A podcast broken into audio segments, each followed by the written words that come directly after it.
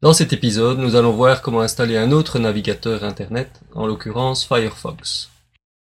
Recherchons un site de téléchargement sur Google, simplement à partir du mot-clé Firefox. Le premier résultat nous amène sur le site de Firefox, où nous pouvons télécharger la dernière version pour macOS 10. Le téléchargement est maintenant en cours, et l'icône du fichier téléchargé nous montre que nous sommes en train de télécharger une image disque avec l'extension DMG.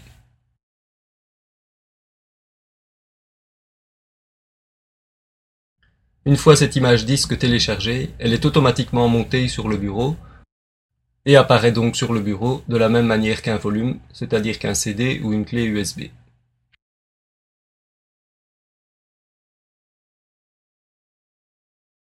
Voilà, l'image disque est maintenant montée. Vous voyez d'ailleurs l'image disque sur le bureau, c'est-à-dire le fichier .dmg. Et vous voyez aussi l'icône de l'image disque montée qui apparaît comme un volume, nommé ici Firefox. Il reste maintenant seulement à placer l'application Firefox dans le dossier application de votre disque dur. Vous pouvez alors maintenant démonter ou éjecter l'image disque en cliquant par exemple sur le symbole d'éjection. Vous pouvez aussi glisser son icône à la corbeille. Et si vous ne comptez pas réutiliser le fichier image disque, vous pouvez également le glisser à la corbeille.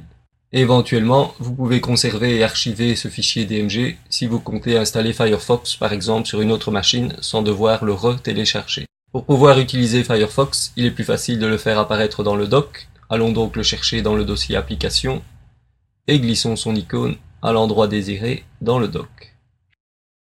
Lançons maintenant Firefox. Au premier lancement de l'application, vous pouvez importer vos données de Safari, de même que votre page d'accueil.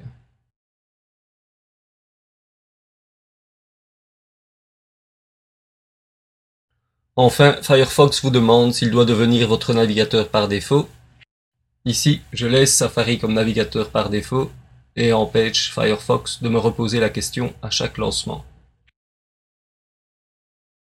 Voilà, Firefox est installé et parfaitement opérationnel.